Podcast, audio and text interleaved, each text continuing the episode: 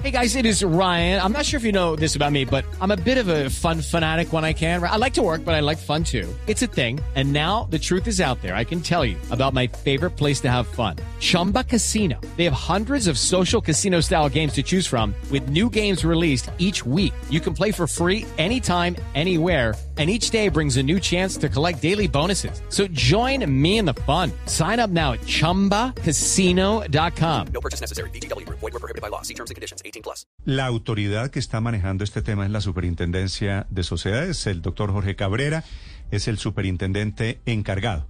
Señor Superintendente Cabrera, buenos días. Muy buenos días, Néstor. ¿Qué tal? Doctor Cabrera, ustedes desde adentro, desde la superintendencia, ¿qué están haciendo?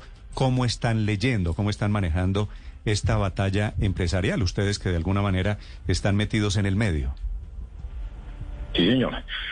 Muchas gracias por su pregunta y por la oportunidad que nos da de informarle al público eh, qué está sucediendo en la sede de la superintendencia.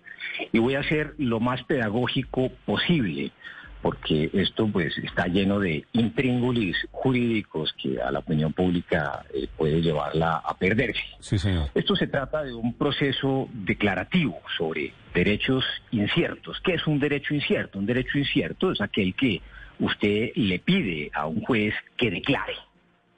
Eh, diferente a cuando usted, por ejemplo, tiene un cheque, un contrato, un título valor. eh, los eh, derechos inciertos deben ser declarados por un juez. Y eso fue precisamente lo que se puso en conocimiento de la superintendencia. Aquí, aquí doctor Cabrera, ¿cuál es el demandado. derecho incierto? El derecho incierto es si dos de los miembros de la Junta Directiva de Suramericana de Inversiones aparentemente estaban en un- inmersos en un conflicto de interés y ese conflicto de interés no fue saneado adecuadamente en la sede de la Asamblea de Accionistas de Nutresa. Eso es lo que se le presentó al juez de la Superintendencia de Sociedades. Señor juez, decida si estos eh, dos señores, miembros de esta Junta, están aparentemente inmersos en un conflicto de interés que no sanearon adecuadamente como lo indica la ley. Ese es el derecho incierto que está en discusión en el proceso en sede de la superintendencia. Sí, doctor Cabrera, una junta directiva, ya usted entenderá por qué le pregunto, que está integrada por siete miembros, tres miembros de la junta son mayoría si renuncian cuatro. Es una muy buena pregunta. La, digamos que yo no me puedo referir a los eh, hechos particulares de este proceso y las mayorías y la junta directiva Sura porque no soy el juez del proceso. Dentro de la eh, superintendencia hay un juez encargado y además hay un juez eh, eh, designado para este caso que ha declarado el proceso bajo reserva, Néstor. Esto es muy importante todo lo que se ha conocido públicamente en el ambiente público de los medios ha sido, eh, digamos, eh, puesto a oídos del público eh, por seguramente las partes, pero el juez puso una reserva que quiere decir nadie puede tener acceso a ese proceso diferente a las partes. Y ese, a su pregunta. ese, ese juez, Sí, ese es el, el doctor Mora, ¿verdad? Así es, señor, así es. Ese, ese juez es completamente autónomo en la superintendencia para tomar una decisión sobre el caso. Néstor, esto tiene, hay- tenemos que tener claridad prístina y palmaria. Los jueces de la Superintendencia de Sociedades son absolutamente independientes. No reportan al superintendente de sociedades, no reportan ni obedecen órdenes de él ni de los superintendentes delegados. Tienen funciones jurisdiccionales absolutamente independientes. Sí. Su único superior jerárquico es el Honorable Tribunal Superior de Bogotá. Sí. Es él el que resuelve las apelaciones, los recursos Y de las recusaciones. las quejas y las recusaciones. Que, que hoy, otras. entre Así otras es. cosas, hoy tienen en sus manos en el Tribunal de Bogotá una de las recusaciones contra el doctor Mora. Eso es cierto, eso es cierto. El eh, pasado 10 de noviembre, eh, una de las partes presentó un recurso, una, perdón, un eh, eh, escrito de recusación, una acción de recusación. ¿Qué es una recusación? Que es muy importante para que la gente entienda. Una recusación es cuando una de las partes le dice al juez, señor juez, usted aparentemente está inmerso en un conflicto de una, en una inhabilidad, una inhabilidad de las que trata la ley. Esas inhabilidades, eh, Néstor, son muy importantes recordar, son taxativas, no son de eh, libre interpretación y de libre creación, son taxativas, están en la ley, en el artículo 141 del Código General del Proceso. Entonces, le dicen al juez, señor juez, aparentemente usted está inmerso en un conflicto, usted está inhabilitado. En ese momento, el juez lo que debe hacer es, perdón lo, lo, lo coloquial, tirar el lápiz votar el lápiz, no puede hacer ninguna actuación dentro del proceso diferente a tramitar la recusación. Ojo a lo que le voy a decir, Néstor. Las decisiones que fueron tomadas antes de la recusación son válidas mientras se decide la recusación.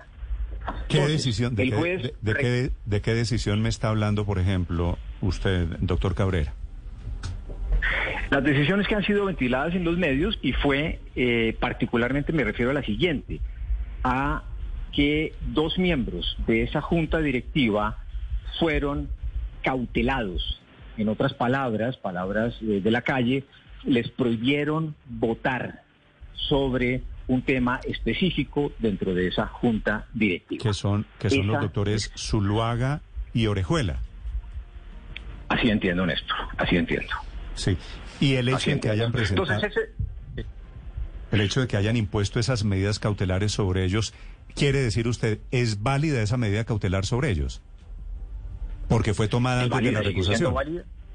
Exactamente, hasta que el tribunal no resuelva la recusación en uno o en otro sentido, las decisiones que tomó el señor juez de la República son válidas.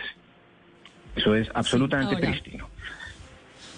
Doctor Cabrera, para la superintendencia de sociedades, que finalmente es el que tiene, digamos, la última palabra en este asunto, ¿qué pesa más o qué prima más? Los estatutos de una empresa, en este caso, los estatutos de Sura, ¿no? Que es el, punto eh, del, del GEA, del Grupo Empresarial Antioqueño, donde dice hay que seguir los estatutos, que dicen además se necesita que estén todos presentes para tomar una decisión como estas, o pesan más los propios oficios que ha sacado la superintendencia de sociedades en el pasado, como por ejemplo uno del 24 de noviembre de 2016 otro oficio del 4 de junio de 2014, en donde palabras más, palabras menos, dice que si hay inhabilidades, el quórum se tiene que recomponer y se integra sencillamente con los votos habilitados, es decir, que bastaría que estuvieran tres votando de cinco para los dos que quedaron inhabilitados. Es decir, para las supersociedades, ¿qué pesa más? ¿Sus propios oficios, sus propios decretos o los estatutos de una empresa? Mire, eh, una buena pregunta. Primero, no son decretos ni son oficios, eh, son opiniones de la Superintendencia de Sociedades cuando le preguntan sobre temas. Es como cuando usted le pregunta a un destacado abogado de Colombia sobre un tema X o Y. Eso es lo que se llama doctrina. Por otro lado, es lo que se llama doctrina. Por otro lado, existen providencias o declaraciones de los jueces en otros estilos, en otros sentidos. Eso es la jurisprudencia. Y por otra parte está la ley. Ahora, usted me pregunta sobre los estatutos de una sociedad. Los estatutos de una sociedad son las reglas del juego. Así le puedo contestar. Los estatutos de una sociedad son las reglas del juego de una sociedad. Ahora, las reglas del juego de una sociedad pueden ser cambiadas por los mismos integrantes de la sociedad, por la misma asamblea eh, de accionistas, o también puede ser interpretada si hay conflicto societario, eso es muy importante, por un juez de la República para eso están los eh, jueces de la República y para eso están los jueces. El juez en este caso es el superintendente Mora, el, el delegado Mora. Es, el, eh, es un juez de la República. El doctor Mora es un eh, juez de la superintendencia, no tiene eh, el cargo de superintendente ni de superintendente delegado. Mm. Es un juez como muchos otros existen en, ah, la superintendencia. Muy importante, sí, señor. Pero, no, es que le iba a decir, si esto no solo queda en manos de los jueces de la superintendencia, sino en jueces de la República, de, la jurisdicción ordinaria, la OPA se vence el viernes, pasado mañana. Es decir, la OPA por falta de tiempo, así la extiendan, no parece destinada al éxito. Eh, mm, Néstor, no le entendí su pregunta. ¿Cuándo que, no hay alusión a la justicia ordinaria? Que no hay, que no va a haber tiempo para, para adjudicar la OPA, para decidir sobre la OPA si la OPA va a estar pasado mañana. Es decir, va, a ser inocuo al final el recurso porque va a terminar primero el plazo de la OPA antes que la decisión del Tribunal Superior de Bogotá sobre el recurso de recusación. Eso puede suceder, es una de las opciones que puede suceder. Aquí estamos, digamos, en manos de un juez que es absolutamente independiente, un juez especializado de la superintendencia, y en segunda instancia estamos en manos, o eh, digamos, estas decisiones están en manos del tribunal. ¿Qué hace el juez? Muy seguramente en las próximas horas es sacar una, es contestar esa recusación que le fue interpuesta. Entonces el juez dirá, no estoy de acuerdo con esta recusación o si estoy de acuerdo. Si estuviese de acuerdo con la recusación, él acepta la recusación y pasa a otro juez. Si no está de acuerdo con la recusación, eh, la rechaza y sube al Tribunal Superior de Bogotá. Aquí hay un punto muy interesante y es que es derecho de las partes, ojo, derecho de las partes del demandante y del demandado tener lo que se llaman derecho tres días de recurso, tres días de traslado. Es decir, que cuando un juez emite una providencia, eh, se pone a disposición de las partes, una vez se publica en Estado, el Estado, digamos, imagínese usted una cartelera donde dice el juez Mora acaba de sacar una decisión y se cuentan tres días porque es un derecho inalienable de las partes de acuerdo con, eh, con la ley colombiana. Ese, ese traslado no es un recurso legal como tal, sino se llama adición, aclaración o corrección. Esos tres días es para que las partes ejerzan su derecho de adición, aclaración y corrección. Bien, pero doctor Entonces, Cabrera, discúlpeme, lo interrumpo. Sí, señor. El sábado, sobre el mediodía, eh, la entidad en la que usted trabaja, la Superintendencia de, Soci- Superintendencia de Sociedades, emitió un comunicado en el que palabras más, palabras menos dice, efectivamente, como usted nos explica, que el proceso fue suspendido, pero se dice lo siguiente. El proceso judicial ha sido suspendido y remitido al Superior Jerárquico Judicial, el Honorable Tribunal Superior de Bogotá, quien tendrá cargo resolver la antes mencionada recusación. Lo que usted nos está diciendo es que todavía eso no está en el tribunal, sino que está todavía en manos del juez, del doctor Mora. Así es. Así es, si usted hace referencia a un comunicado de prensa eh, que existe y que se publicó por esta superintendencia el pasado sábado. Y ahí hubo un cortocircuito o un, eh, una falta de comunicación que demuestra, entre otras, la independencia de los jueces en la superintendencia, en donde la parte administrativa de la superintendencia entendió que el juez ya había contestado esa recusación cuando verdaderamente no lo había hecho. ¿Y por qué se da esto? Porque el proceso está en reserva, porque el juez eh, no eh, tiene por qué estar eh, pregonando, digamos, sus decisiones. Y de buena fe, la superintendencia como entidad entendió que como había, eh, se había presentado un recurso de recusación, pues lo lógico era que lo hubiese contestado y lo hubiese enviado al tribunal. Hubo ahí un eh, malentendido Sí. y sobre todo un uso indebido de los tiempos verbales. Sí. En vez de Claro, envió, pero- se debió haber Pero doctor dicho Cabrera, entiendo todo lo que usted nos dice, entiendo que pudo haber un mal uso de los tiempos verbales como usted nos explica, pero más allá Así de es. que los jueces, bueno, los funcionarios que investigan son independientes, por simple cortesía no deberían haberle informado al superintendente Billy Escobar en qué estaba exactamente el proceso antes de emitir un comunicado, sobre todo teniendo en cuenta que aquí estamos hablando de un asunto que está en el mercado. Eh, Hay muchos jugadores pendientes de las decisiones en torno a este caso. Es, eso es absolutamente cierto. Ese, ese mal uso de nuevo de los tiempos verbales puede ser visto como una imprecisión de la superintendencia y así lo aceptamos. Ahora bien, lo que interesa acá y lo único que vale son las decisiones del juez y la actuación dentro del proceso. Doctor Eh, esa- esa- esa es una- una cosa, dijo esa es una- eso es una precisión, corrección muy importante, Camila. Doctor Cabrera, hablemos de los tiempos, porque es que lo que está en juego al final, en la mitad de toda esta discusión, es la OPA, la venta de acciones de Sura en Nutresa que se vence el viernes. Así las cosas, con lo que nos acaba de explicar, que serán los caminos que tiene el juez.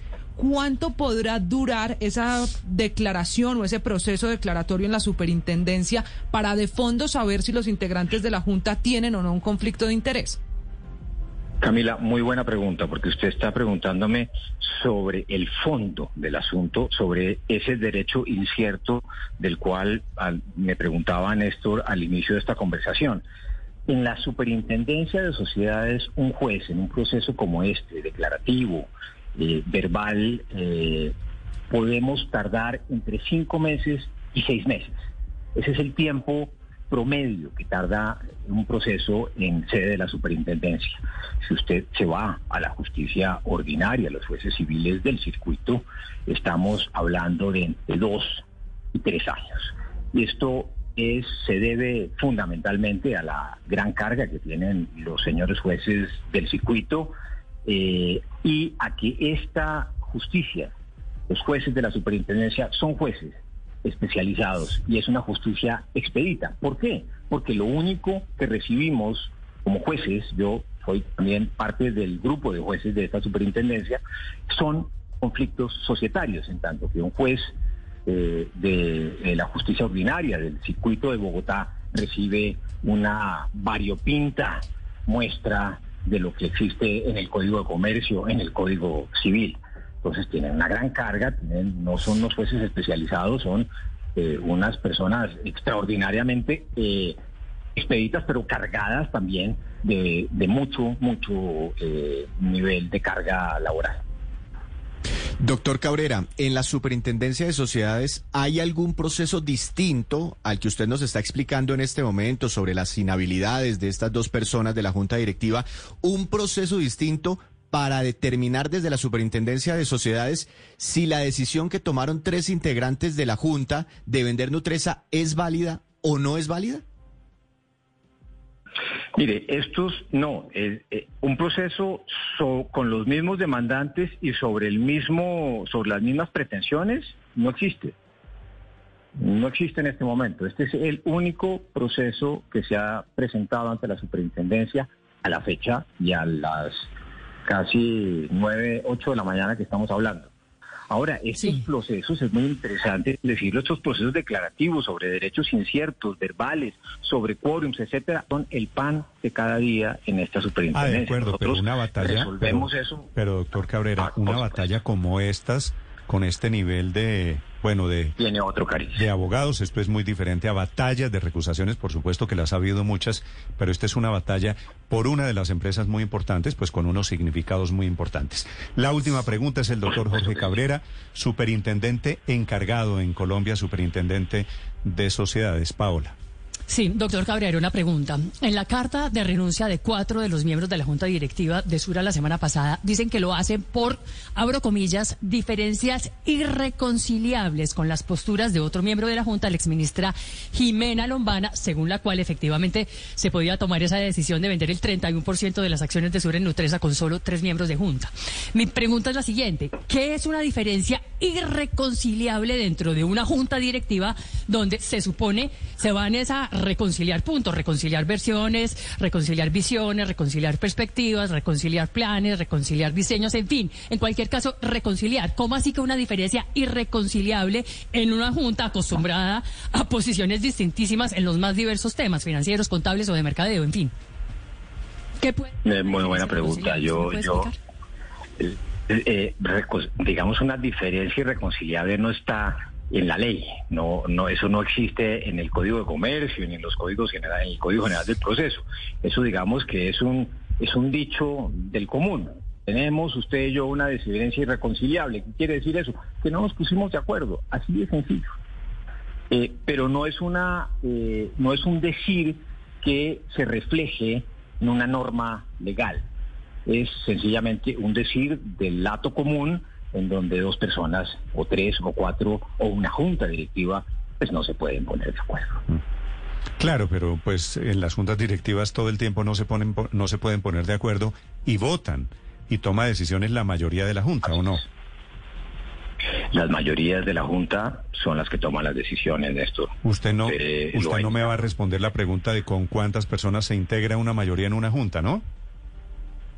Claro, no, depende de la, del número de miembros de la Junta. Es básicamente la mitad más uno es la mayoría eh, normal en una junta directiva con funcionamiento normal.